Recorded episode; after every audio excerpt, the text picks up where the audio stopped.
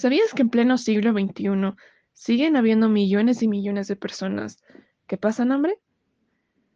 A pesar de que generamos un montón de riqueza y que tenemos mucha tecnología que nos podría ayudar en la producción agrícola, esto no es suficiente para llegar a alimentar a estas personas.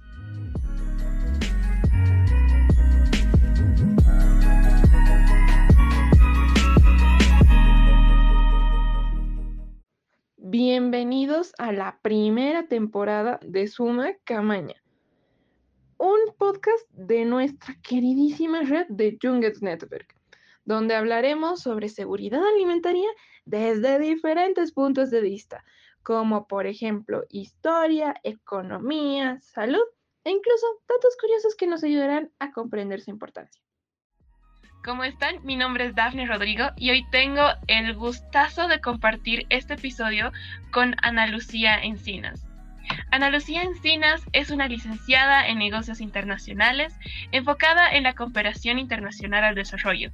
Cuenta con diplomados como, como diplomacia, globalización y investigación transdisciplinaria. Ha colaborado en la Embajada Británica y en la Fundación Frederick Everett Steve y en la, organización, en la Oficina de Naciones Unidas contra la Droga y el Delito. Actualmente se desempeña como consultora en fundaciones de desarrollo y como coordinadora, coordinadora de actividades en Movimiento Propacha. Ana Lucía, ¿cómo estás? Contanos un poquito de tu trayectoria y un poquito acerca de cómo has estado involucrada en todos estos aspectos que hemos mencionado. Claro que sí, Daf, es un gusto estar aquí. Muchas gracias a Suma Camaña y al proyecto Alipacha por tenerme aquí presente. Y bueno, eh, tal como mencionaste, he estado eh, trabajando mucho en lo que es cooperación y principalmente me he centrado en el tema de seguridad alimentaria. En Naciones Unidas fui parte de un proyecto que se dedicaba a la eh, producción de café en reemplazo de cultivos de coca. Apoyé en ese proyecto justamente en la parte de la elaboración de huertos que complementen el proceso de la producción de café, eh, justamente para mejorar la seguridad alimentaria de, los yungas. También em, a través de ese proceso entré a Propacha y como ya era mi experiencia, entonces hemos tocado muchos temas de seguridad alimentaria, justamente en el tema de visitar comunidades, aprender sobre producción orgánica, aprender sobre la elaboración de huertos urbanos y actualmente justamente estamos a punto de implementar lo que es la elaboración de un huerto eh, hidropónico inteligente en una unidad educativa del macrodistrito centro. Entonces ahí ya y con el movimiento vamos a entrar en lo que es eh, el mundo de los huertos como tal. Súper, me parece súper interesante tu trayectoria, pero algo que me llama mucho la atención es cómo te has llegado a involucrar a este tema que es la seguridad alimentaria. ¿Cómo tú has sido, te has interesado en este tema? Contanos un poquito. Sí, la verdad que justamente a través de la Fundación Friedrich Evers Stiftung em, conocí a la Fundación Alternativas, quienes trabajan mucho en la temática, asistí a algunos de sus talleres, em, apoyaba también un poco en sus eventos, entonces a través de eso fui escuchando más y más, de forma que ya aprendí sobre sistemas alimentarios, les apoyé también en consultorías eh, sobre talleres en sistemas eh, alimentarios integrales, eran justamente sesiones de sensibilización. Y mm, a través de eso pude entender cómo funciona el sistema y que es un sistema amplio, complejo, interconectado. Y, mm, y prácticamente todos estamos dentro de él. O sea, no, nosotros como consumidores, los productores, los transformadores de alimentos, eh, las personas que hacen políticas públicas, todos somos parte de este sistema y tenemos que también ser responsables, ¿no? Porque también todos tenemos una factura ambiental con el planeta y el, el, sistema alimentario y la seguridad alimentaria contribuyen mucho a lo que es el tema del cambio climático. Claro, claro.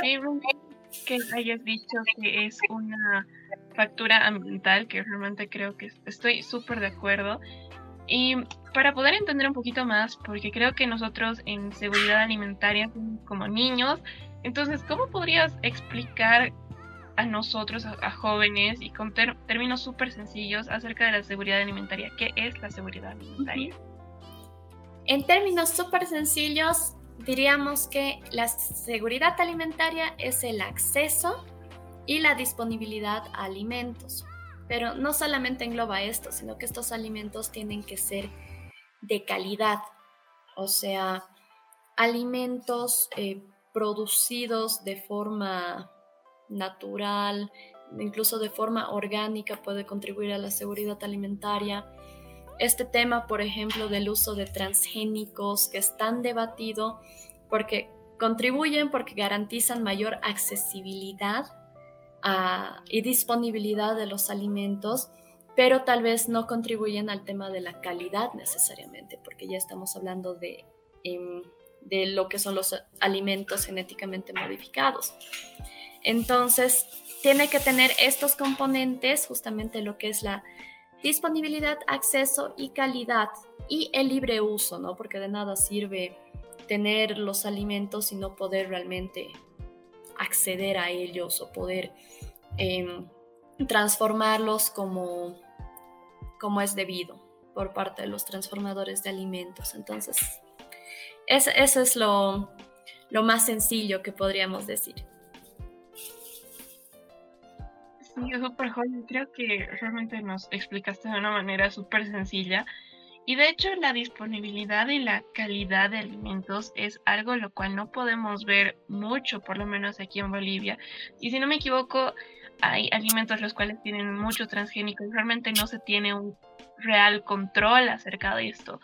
Y por lo menos aquí en Bolivia, por lo menos tenemos la ventaja de poder contar con, con acceso a alimentos orgánicos, pero realmente en otros países no se podrían, eh, no se puede contar, no se cuenta con este tipo de, de cosas. ¿O tú qué opinas?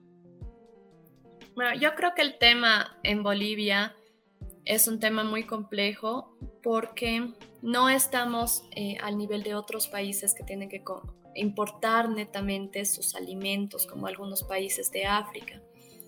Sin embargo, aquí somos muy vulnerables a temas de cambio climático, como este año que nos vinieron heladas, eh, no hubieron lluvias y se quemó la papa, se quemaron los cultivos, no hubo, no hubo acceso a cultivos y se tuvo que eh, acceder a subvenciones y también al tema de la importación de alimentos de afuera. Entonces, el problema en Bolivia es justamente ese, que somos un país muy vulnerable a temas y factores climatológicos.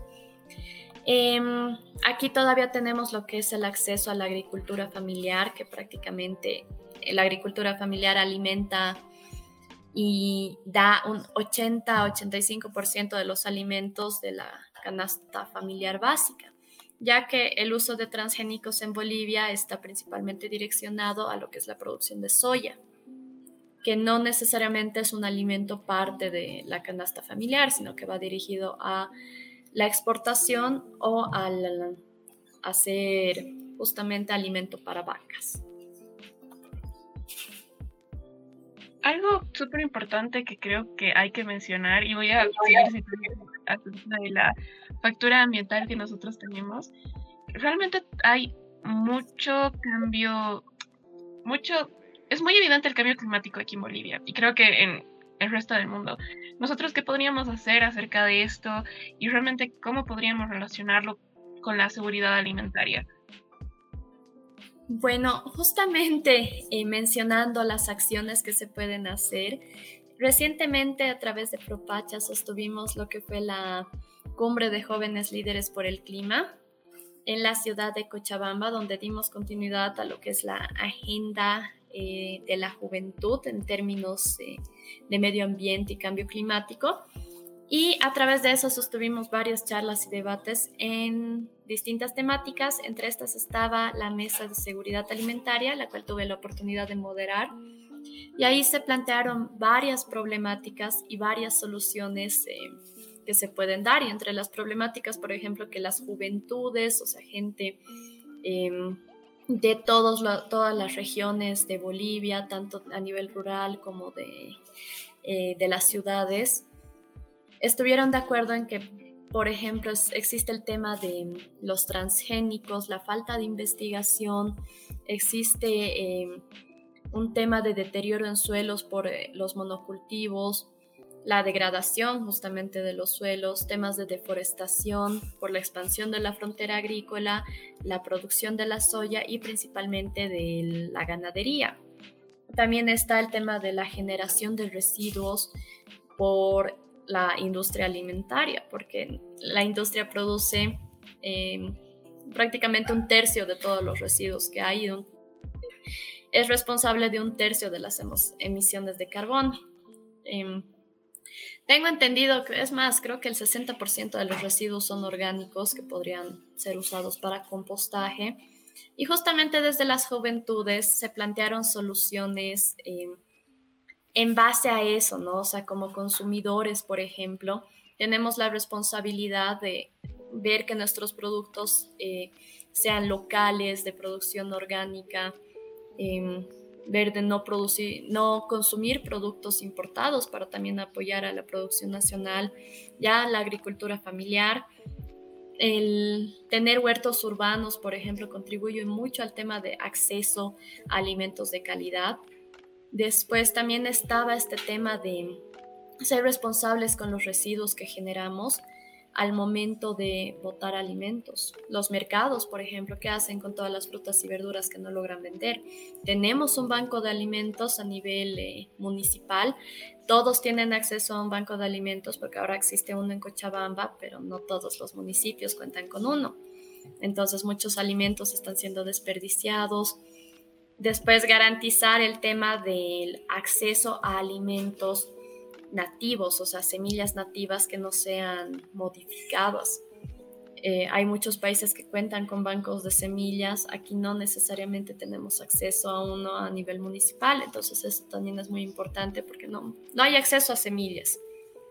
Eso eh, es una problemática constante entre productores que quieren producir de forma orgánica y no pueden comprar en cantidad Después también se encontraba el tema de la investigación, o sea, garantizar la investigación en temas de seguridad alimentaria, pero también algo muy importante que mencionaron las áreas rurales, los jóvenes del área rural, es que em, se garantice también la devolución de la información al lugar de origen, porque muchas personas investigan y no socializan, no, no comparten los resultados de esta investigación con las poblaciones donde realizaron estas investigaciones. Entonces eso también es muy importante para que las poblaciones también puedan utilizar los resultados de esto y puedan mejorar también sus sistemas.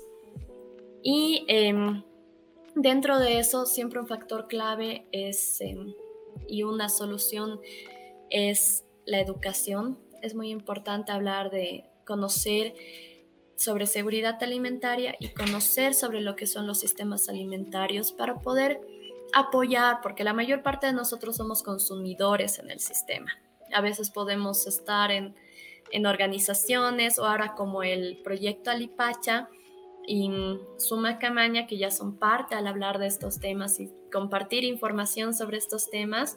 Es súper importante educar, pero también como consumidores debemos saber qué consumimos, de dónde proviene nuestra comida, cuánto cuesta esa producción en términos monetarios y en términos de tiempo.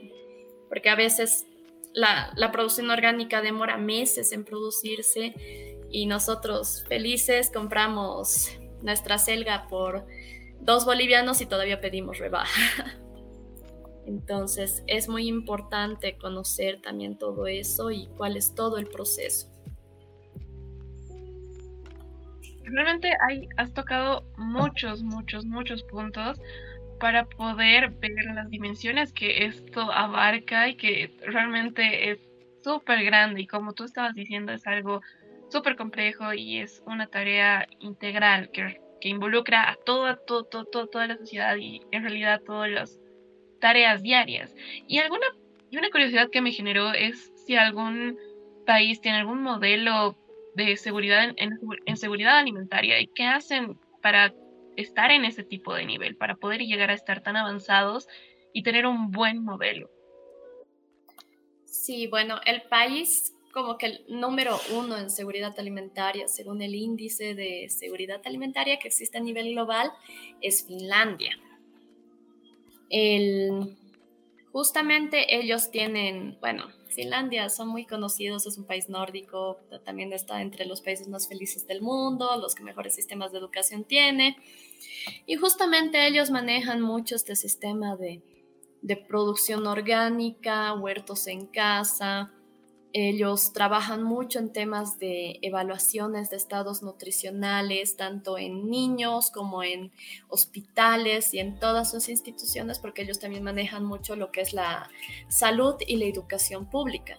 Entonces, a través del Estado, ellos tienen acceso a realizar evaluaciones constantes en términos de lo que es alimentación, eh, niveles de educación, o sea, ellos pueden censar la gente que asista a las escuelas, a los hospitales, etc.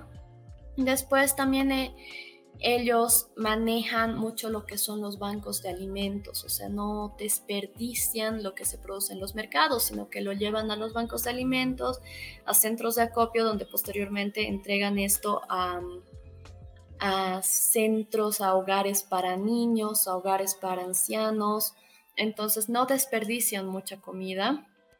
Y em, justamente dentro de eso está el acceso y los sistemas de producción que ellos tienen, que ellos tienen, tienen abastecimiento en todas sus regiones. Sus regiones son producen alimentos y consumen de esos mismos alimentos, promueven prácticas de agricultura sostenible, de agricultura orgánica, agroecología, y lo hacen de manera ambientalmente responsable, promueven también temas de mm, tecnología dentro de esto, o sea, el tema de hidroponía, huertos verticales, han, eh, han, invertido muchísimo en investigación y desarrollo al respecto para técnicas agrícolas, lo cual ha ayudado también a, su eh, productividad y a la calidad de los alimentos.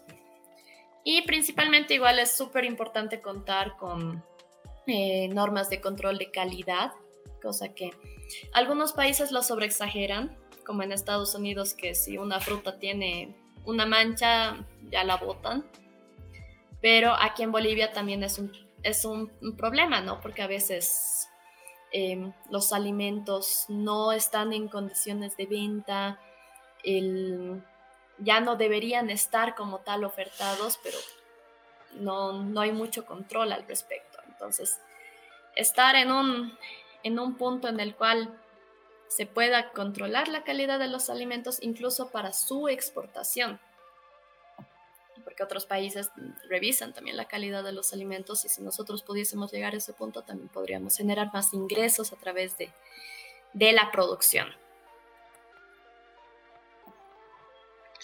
Me parece súper interesante varios puntos que mencionas y creo que Finlandia es realmente es un país increíble y mencionando tantos puntos los cuales eh, tú, estás mencionando es por ejemplo los bancos de alimentos y las condiciones de venta las cuales se tiene allá es, es increíble y podríamos compararla con Latinoamérica y no es algo muy bueno realmente las diferencias son abismales. Entonces ¿cuál crees que sería la situación aquí en Latinoamérica comparando, digamos, en Finlandia o comparándola con otro modelo? Creo que aquí en Latinoamérica hay distintas problemáticas y creo que son replicables a nivel de, de, los países. Principalmente está el tema de la falta de regulaciones. No se tiene una normativa como tal respecto al desperdicio de alimentos, respecto a la producción orgánica, fomento a la agricultura familiar, entonces, al no tenerse normativa, no se tiene control al respecto y no se puede evaluar y monitorear cómo se están haciendo las cosas. Y incluso si es que se establecen normativas, es muy difícil administrar la operativización y que se efectivicen estas normativas. Por ejemplo, aquí en La Paz, em, esto es muy importante, por ejemplo, para Lipacha, que existe una ley de huertos para promover la implementación de huertos vecinales que es la ley 321. Y justamente a través de una socialización de reuniones con varios eh, huerteros, se llegó a la conclusión de que esta ley no estaba siendo efectivamente implementada, muchos huertos no cuentan con el permiso de uso, lo cual los vuelve vulnerables a, temas justamente que la alcaldía venga y les diga no pueden usar este terreno, etcétera, y no, no existe una estandarización eh, respecto a los formularios como tal que se debían llenar para acceder a un huerto vecinal, acceder a un espacio municipal. Entonces se hizo toda una revisión de la normativa, se establecieron los problemas, las principales problemáticas, tanto acceso al agua, recursos hídricos, acceso a semillas, apoyo municipal, estandarización de la normativa y de los formularios y se presentó una revisión gracias a la Fundación Alternativas, creo que fue en, aproximadamente, en marzo aproximadamente, se presentó al, ante la alcaldía para que pueda ser operativizada, para que se pueda cumplir lo que dice el reglamento. Y creo que es un tema muy importante que no sucede a nivel de normativa con las leyes, que no sucede ni en Bolivia ni en muchos países de Latinoamérica, porque no, no existen los recursos. Uy, es algo muy importante. Creo que la falta de regulaciones podría llegar a ser uno de los factores más importantes cuando llegamos a hablar acerca de obstáculos en la seguridad alimentaria. Y tal como tú estabas diciendo, los permisos de uso realmente llega a involucrar una burocracia terrible y las leyes nacionales están tan presentes es más que terrible. Pero ¿crees que o estoy mal? Porque según yo, de todas las cosas que tú estás diciendo, la falta de regulaciones es uno de los principales factores. No sé si yo estaría mal sacando esa conclusión. Yo pienso que sí, y bueno, no solo lo digo yo, también lo dicen las juventudes de los nueve departamentos de Bolivia, que el principal problema es la falta de normativa y aun si existe la normativa, el seguimiento.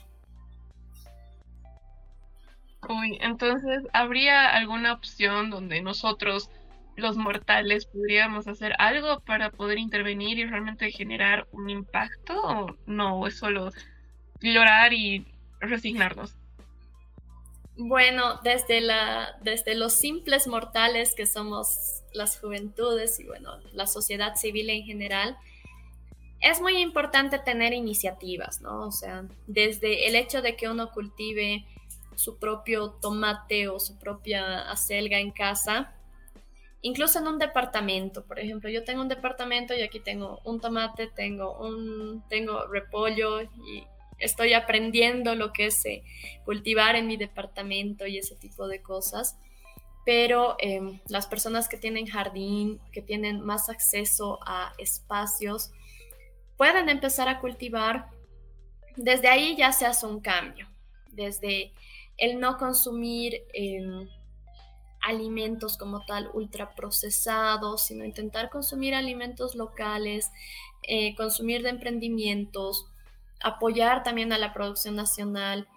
Y también es súper importante el tema de, em, ya desde la sociedad civil organizada, o sea, desde las personas que sí em, le dedicamos un espacio y tiempo a esto, el hacer el seguimiento a las normativas, ¿no? Porque justamente a veces la alcaldía o los tomadores de decisiones no saben el estado y no tienen los recursos para hacer este tipo de evaluaciones.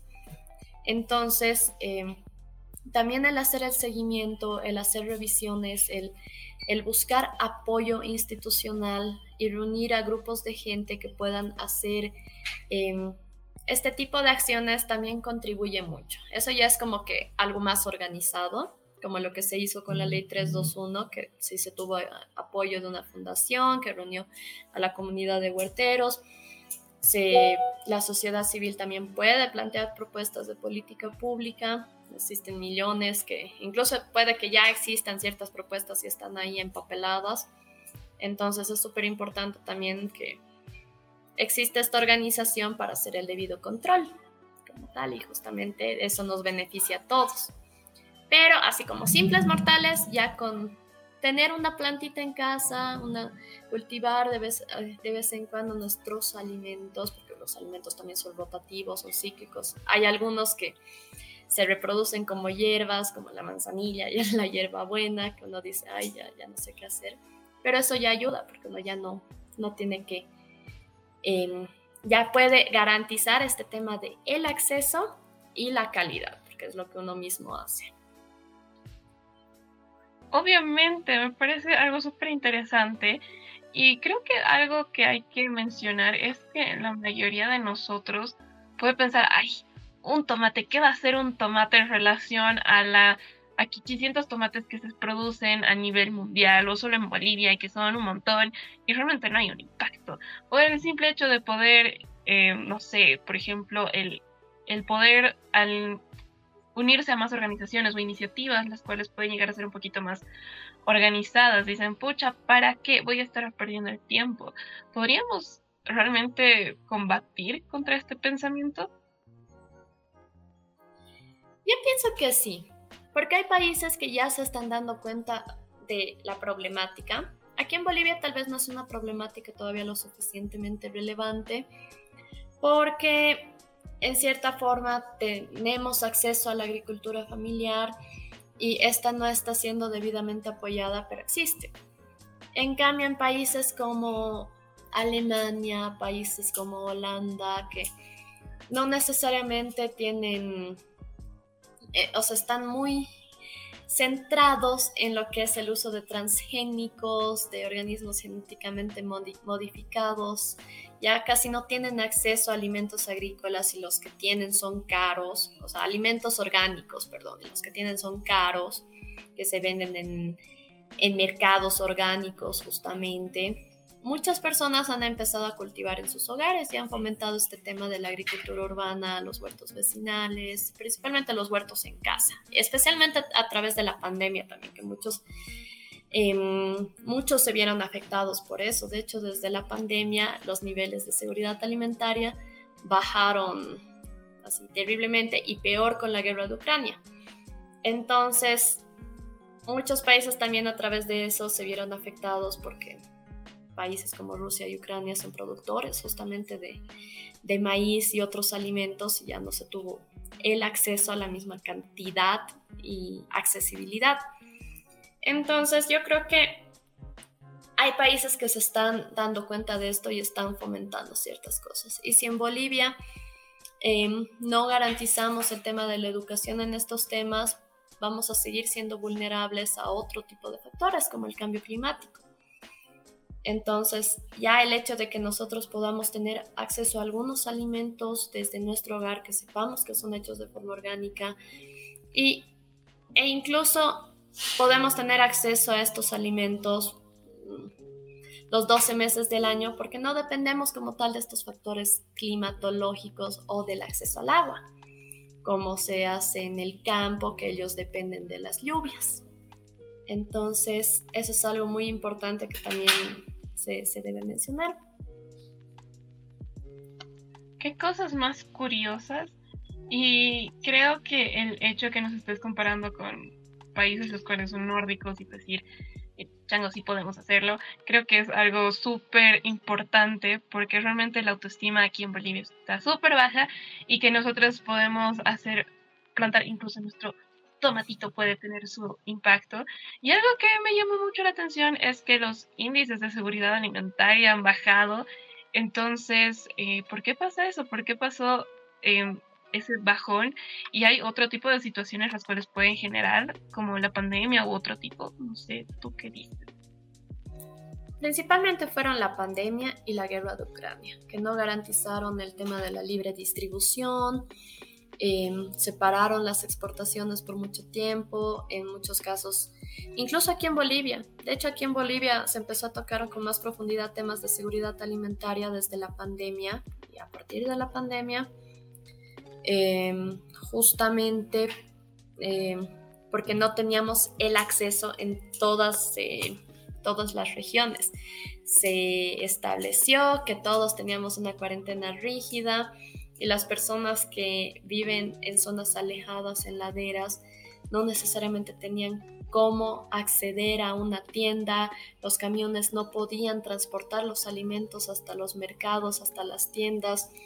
Entonces, en muchos casos, por ejemplo, incluso los que teníamos eh, que salir según el número de carnet, em, era complicado porque no había transporte, entonces cómo llegas al supermercado más cercano desde una ladera y qué pasa si ya se han acabado los alimentos, etcétera, etcétera. Entonces, fue un tema bastante interesante, al menos esa época yo vivía en Mayasa y a, veces nos llegaban cosas de río abajo y teníamos que comprar así por montones.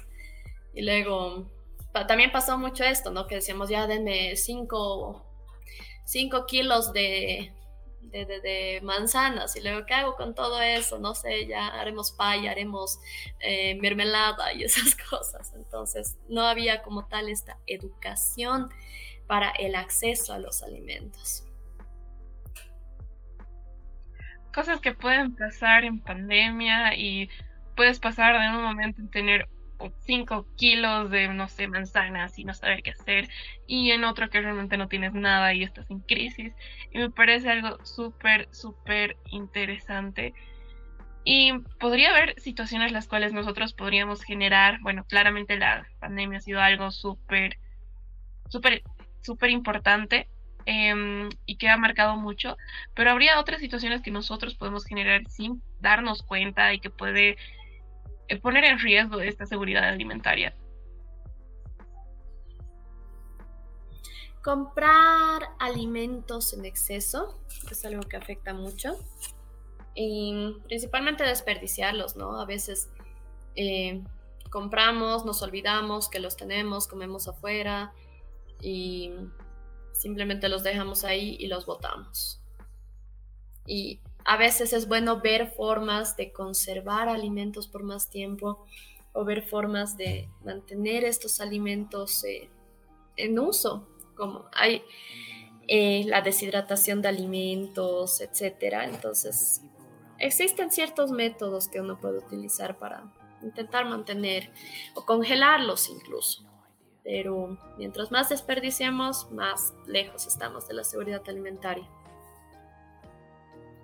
Totalmente, y creo que muchos de nosotros no nos damos cuenta de la importancia de no desperdiciar y realmente tener un poquito de conciencia y hacerle caso a nuestras abuelitas para no desperdiciar ni comprar de más.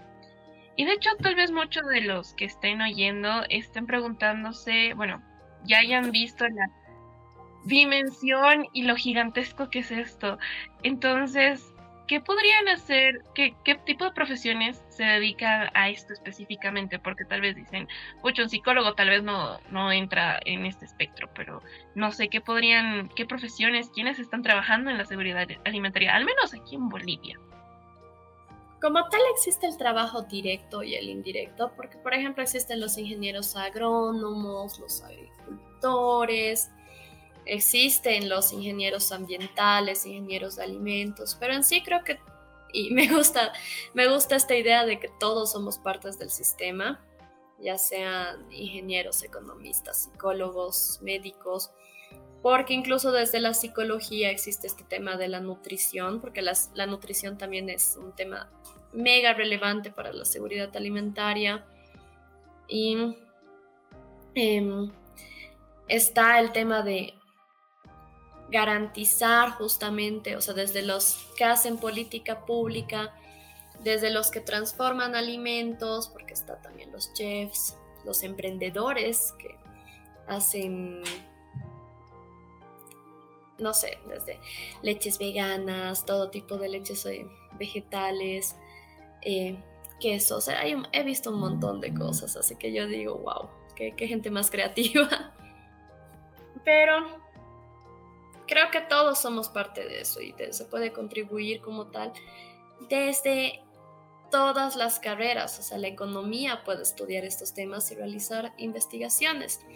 Em, ingenieros pueden garantizar mejores estructuras para la alimentación y mejores eh, estructuras principalmente que garanticen el libre abastecimiento de los alimentos a nivel de las poblaciones, las comunidades, la ciudad, etc. Entonces, creo que es algo que es responsabilidad de todos. Y creo que hay que resaltar muchísimo lo que tú dices, que es algo que está interconectado. Y justamente estamos mencionando esto al principio del episodio. Entonces, realmente todo puede ir con todo. Y lamentablemente ya estamos yendo al final del episodio y viendo que hemos visto desde qué es seguridad alimentaria, los temas que abarca, los temas que, están presentes en Bolivia, cómo nosotros podemos solucionarlo. ¿Tendrías algún mensaje cual quisieras decir? Bueno, un mensaje muy lindo que en algún momento escuché justamente en un taller era, no, nosotros somos lo que comemos, pero comemos lo que somos. Entonces, también eso representa mucho desde este lado de la psicología, nuestro bienestar. Mm, pasa mucho que a veces em, no nos sentimos bien, no nos alimentamos bien, no, y no nos nutrimos como tal. Entonces también la alimentación, de la alimentación va a depender nuestra salud, nuestro bienestar. Y es, es simplemente eso, ¿no? Es algo que corresponde a cada persona desde cuánto comemos, cómo comemos y cuánto desechamos. Y creo que me quedo con lo último que dijiste, que realmente mencionando todos los problemas que estábamos viendo, eh, podemos hacer algo desde, pucha, desde plantar un tomatito y realmente no desperdiciar nada. Y podemos hacer algo, algo con todo esto porque la seguridad alimentaria es un tema el cual no es muy hablado y no se le da la suficiente importancia, pero claramente es algo muy, muy, muy, muy importante. Entonces, Ana Lucía, te agradecemos por haber accedido a esta invitación. Eh, realmente me encantó lo que, cada, cada partecita que, que dijiste, realmente creo que es algo súper importante y nos has dado por lo menos un pantallazo para poder aprender un poquito más de esto. Así que mil gracias y espero estarte viendo en otros episodios. Súper, muchas gracias por invitarme y espero que nos encontremos en otros espacios. Súper. Entonces a todos nuestros oyentes los invitamos a escuchar nuestro próximo episodio y coman muchas verduritas, eh, muchas frutas, verduras, tomen mucha agua y por favor no desperdicien ningún tipo de alimento. Así que será para la próxima oportunidad. Nos vemos. Queridos oyentes, muchas gracias por sintonizarnos el día de hoy. La producción de este programa es posible gracias al apoyo de la red Junges Netzwerk de la Stiftung Verbundenheit.